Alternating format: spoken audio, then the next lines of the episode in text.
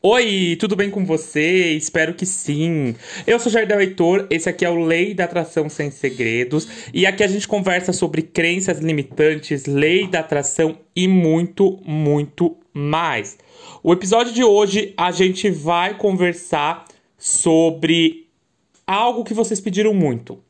E quando eu falo que pediram muito, é, é algo que toda semana vem alguma dúvida, ou quando eu abro caixinha de perguntas, sempre tem essa dúvida, que é a seguinte: Jardel, como que eu faço para soltar o meu pedido?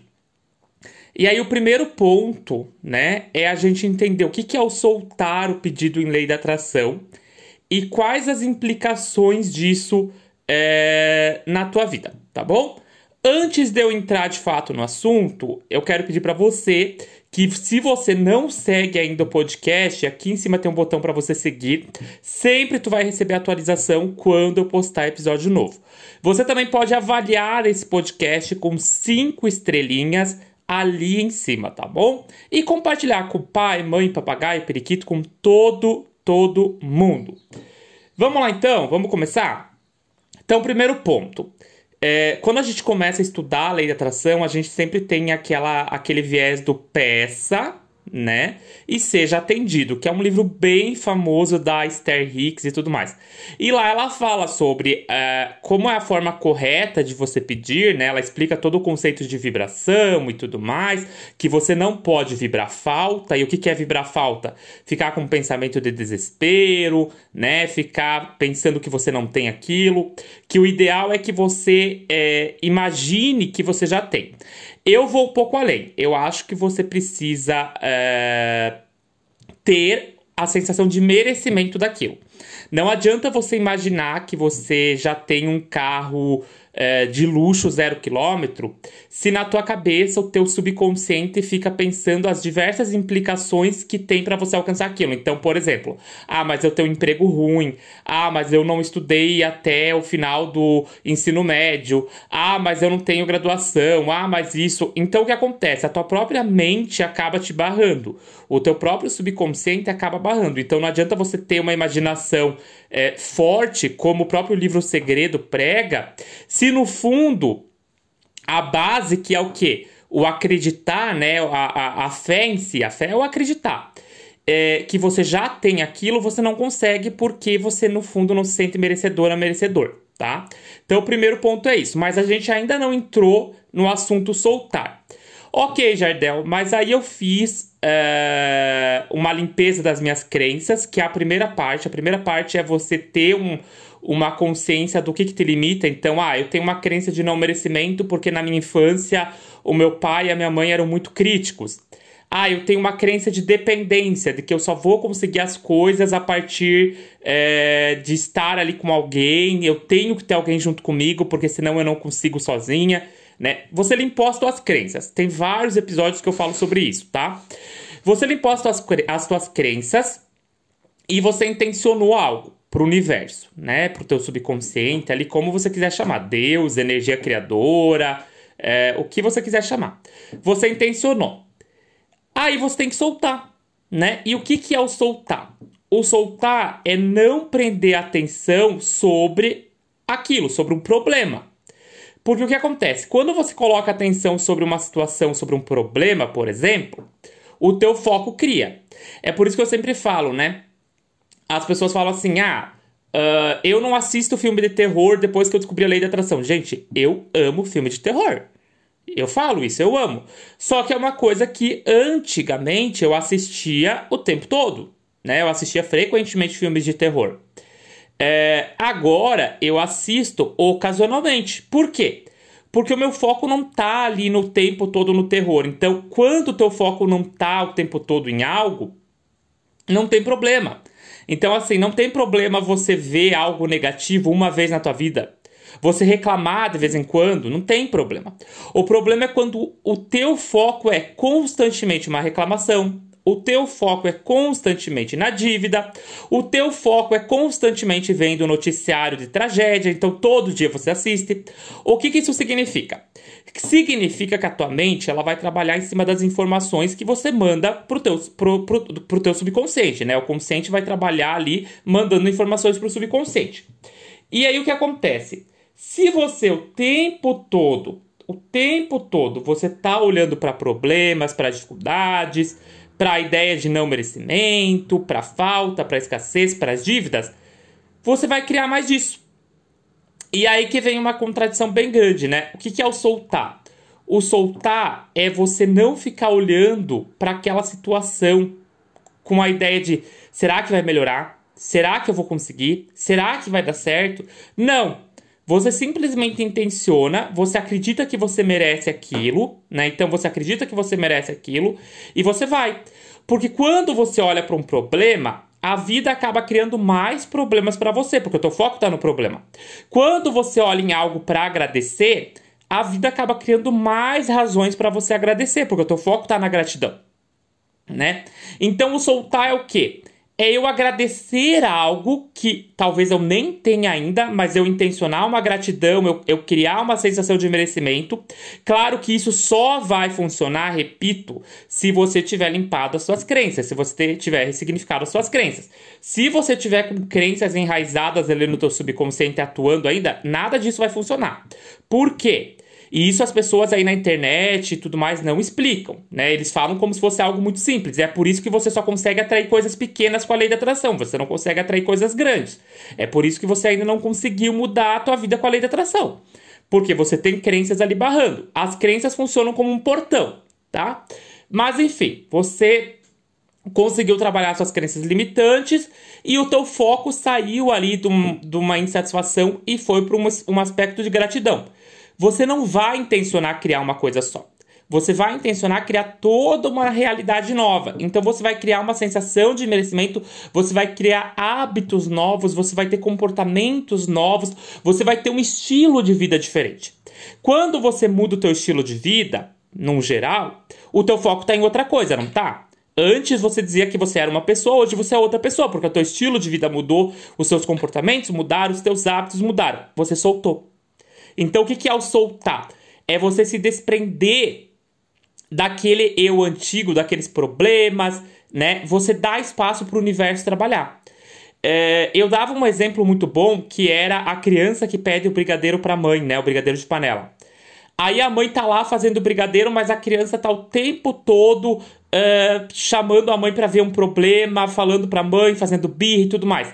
Esse brigadeiro ele vai ficar pronto rápido? Não, porque a mãe tem que desligar o fogo o tempo todo para ir lá olhar a criança, ou corre até o risco desse brigadeiro queimar, porque a mãe tem que ficar dando atenção ali o tempo todo para coisas externas, ela não consegue pôr o foco no bom, ela não consegue pôr o foco na coisa boa. E soltar exatamente isso. Eu vou dar um exemplo que talvez não seja um exemplo apropriado, mas é um exemplo real para vocês entenderem, e é um caso trágico mas é um caso que talvez para alguns de vocês vai fazer muito sentido. É... E eu vi esse caso essa semana e eu achei muito bom, assim, como exemplo.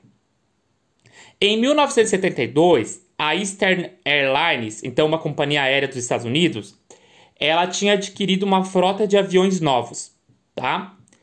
E esse avião, se eu não me engano, ele estava saindo de Nova York a Miami. Posso estar errado, tá? Depois você procura aí, se você tiver curiosidade, acidente da Eastern Airlines 1972. O que acontece? Esse avião, ele estava saindo ali de um ponto e quando ele estava chegando na cidade de Miami ali para pousar, é, os pilotos, haviam, haviam dois pilotos na cabine e um engenheiro.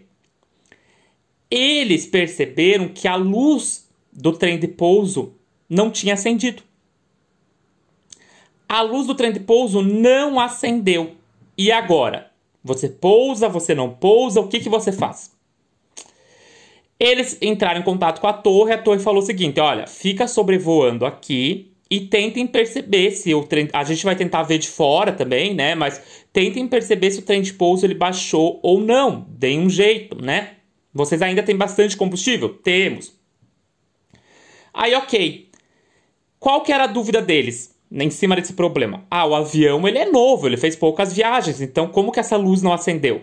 Né, a luz do trem de pouso. Será que baixou? Será que não baixou? Porque é um risco enorme você pousar sem trem de pouso, né? O é, que, que aconteceu? Basicamente, eles foram tentar ver e tudo mais se tinha baixado ou não de várias maneiras. E aí eles chegaram na conclusão de que havia uma, tam uma tampa ali embaixo dos pés dos pilotos, né, que dava para para uma parte abaixo do avião e que talvez se alguém fosse ali conseguiria ver se o trem de pouso tinha baixado ou não. Então, eles colocaram o piloto automático no avião. Olha que interessante isso. Grave bem isso. Eles colocaram o avião no piloto automático e o avião começou a sobrevoar em círculos. Né? Eles levaram o avião para longe ali do aeroporto e começou a sobrevoar em círculos ali próximo da, da parte ali da costa da Flórida e tudo mais numa parte mais, mais pantanosa, dá para dizer assim. E aí o que acontece? É, o foco dele estava toda nessa ideia do botão, né? De que, ai, será que será que baixou? Será que não baixou? Será que essa luz que está estragada? Será que é o que, que aconteceu com o trem de pouso, né? Nesse meio tempo, é, deduz, tá? É, hoje deduz que um dos pilotos acabou batendo sem querer é, num, num, num botão ali, num manche ali que trazia o avião de volta para o piloto. Então tirava o avião do piloto automático. E aí o que acontece? Eles não perceberam isso. Eles não perceberam que o avião não estava em piloto automático. E aí, gente, vem uma coisa muito interessante que é o avião começou a descer. Só que não é aquela descida de bico. Não é aquela descida de bico. O avião começou a descer como se fosse numa horizontal lentamente, sabe? Ao ponto que os passageiros não perceberam, os pilotos não perceberam que o avião estava perdendo altitude. E eles estavam lá, dele procurar ver se o trem de pouso tinha baixado, dele procurar se era luz o problema, se era o quê. E eles não perceberam que o real problema era que o avião não estava mais em piloto automático, o avião estava fazendo descida. Claro que isso era noite e tudo mais, né? Mas vamos pensar que haviam três pessoas ali especializadas em, em pilotagem e as três, nenhuma delas percebeu. Todas elas estavam com foco tão grande num problema é, num problema ali que era que poderia cair o avião, cair não, mas poderia dar um problema bem grande no pouso, se o trem de pouso não tivesse baixado, né? Que elas ficaram ali concentradas nessa visão ali do trem de pouso baixou, não baixou, trem de pouso baixou, não baixou, que elas não perceberam isso. E elas só foram perceber, essa história é muito interessante da aviação, elas só foram perceber, assim como todos os passageiros só foram perceber, quando o avião se chocou num pântano que é o que? O avião foi caindo, no sentido de foi descendo, descendo, descendo, descendo de altitude, e ele se chocou num pântano. E eles só perceberam isso nessa hora que, né, que, que aí o avião explodiu, logicamente. É, como caiu num pântano, é, eu acho que 101 passageiros conseguiram sobreviver, se eu não me engano. Dos 160. Enfim, gente, eu não sei os dados certos dessa, dessa tragédia, mas eu sei que foi isso. Esse caso é um caso muito interessante, porque é um caso que traz a visão de que, às vezes, o teu foco tá tão relacionado a algo que você não percebe todo o teu externo. Você não percebe o que real está acontecendo na tua vida. E isso serve para situações que podem ser um problema na tua vida. Isso serve para situações que podem ser oportunidades. Então, por exemplo, às vezes o teu foco está tão ligado numa questão ali de um problema, problema, problema, que você não percebe aonde está o real problema. Ou que você não percebe é, as oportunidades que estão chegando. Então a vida às vezes te mostra coisas que você não está pronto para ver. E isso significa o soltar. O soltar é você conseguir ver com clareza, você conseguir se ver de fora. Você conseguir perceber que, cara, eu fiz, eu fiz e estou fazendo tudo o que é possível ao meu alcance. Agora eu vou deixar o universo trabalhar também. Eu mudei meus comportamentos, eu mudei minha rotina, eu mudei meus hábitos, eu tô agradecendo, eu tô me sentindo merecedora, eu, eu olhei é, pra, internamente, porque dinheiro, né, prosperidade financeira, relacionamento, tudo começa no interno. Então eu trabalhei o meu interno, eu trabalhei tudo isso.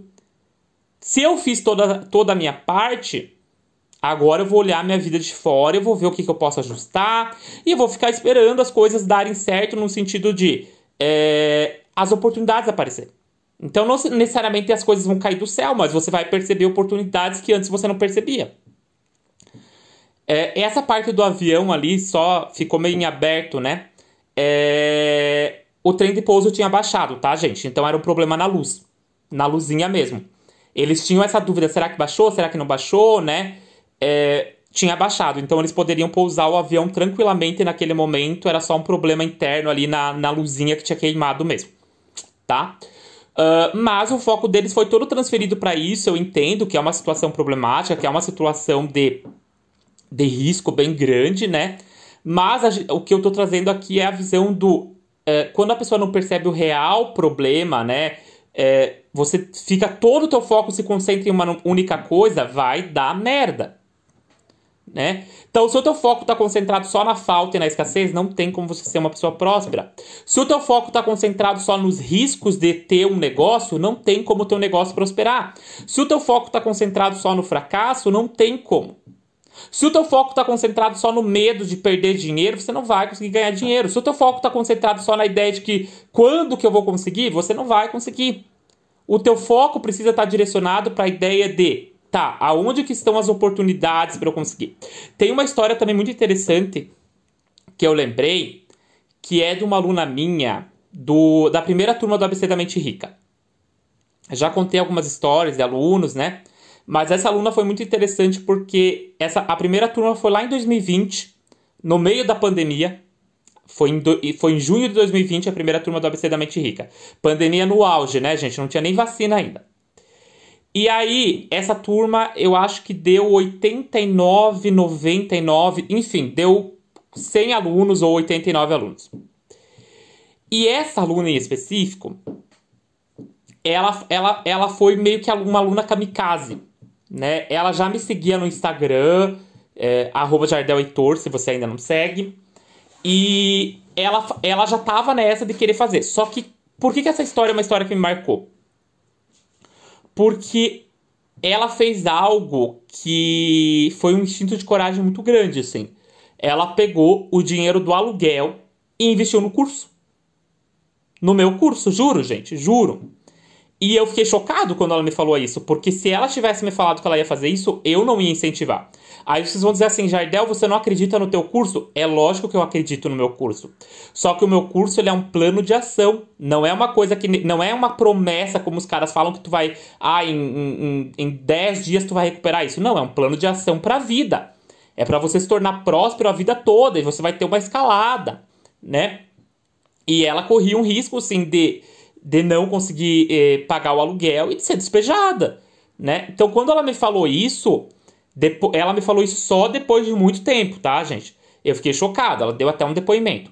Mas o ponto é que ela usou o dinheiro do aluguel para fazer o curso. Então ela arriscou, né? Ela viu ali uma oportunidade de mudança, então ela falou: "Cara, essa é a oportunidade da minha vida, é uma mudança, eu vou arriscar". E ela arriscou. E ela conseguiu pagar o aluguel, tá? E ela foi se transformando. Ela pegou muito do que ela aprendeu e ela foi se transformando e ela foi fazendo coisas diferentes na vida dela. Foi elaborando coisas e ela abriu um negócio e ela se deu super, super bem. A partir do que, dos conhecimentos que ela aprendeu, né? É, principalmente da visão de entender os sabotadores internos dela, né? De entender tudo isso. Muita gente que, que vem falar comigo né, ou que, que se tornam meus mentorados aí tudo mais, é, eles, eles falam. É, uma das coisas que eu, muito, que eu muito escuto é: eu tinha uma visão de que você ia me ensinar algo diferente.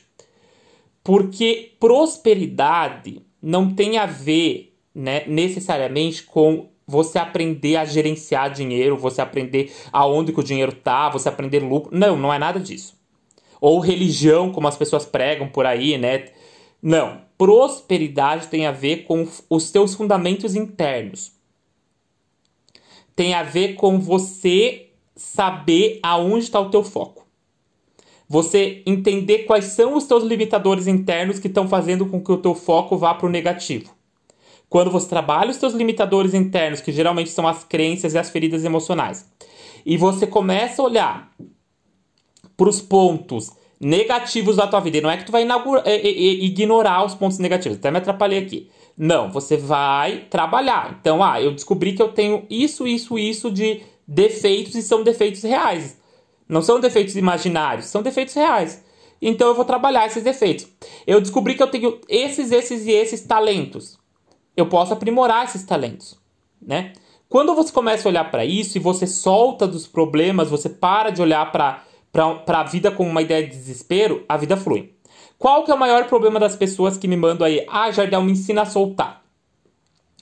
O maior problema é que elas não estão é, concentradas em se desenvolver. Em se desenvolver na questão de talentos, dons, uh, ou de mudar comportamentos, hábitos, ou de investir em si mesma. Elas querem um milagre. E eu falo que milagre não cai do céu.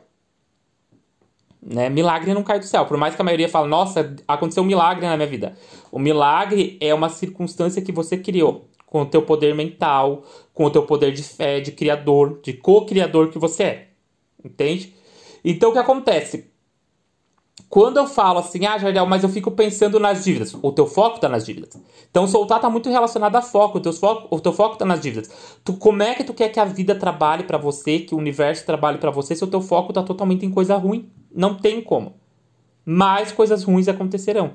Agora, quando você redireciona as coisas, você trabalha o teu merecimento, trabalha as suas crenças, trabalha uma sensação de capacidade, você trabalha tudo isso, o teu foco começa a mudar, aí sim a tua vida muda também tá bom? Esse foi o episódio de hoje. Se você quiser fazer mentoria comigo, minha, a minha mentoria, gente, ela tem um valor bem acessível, tá?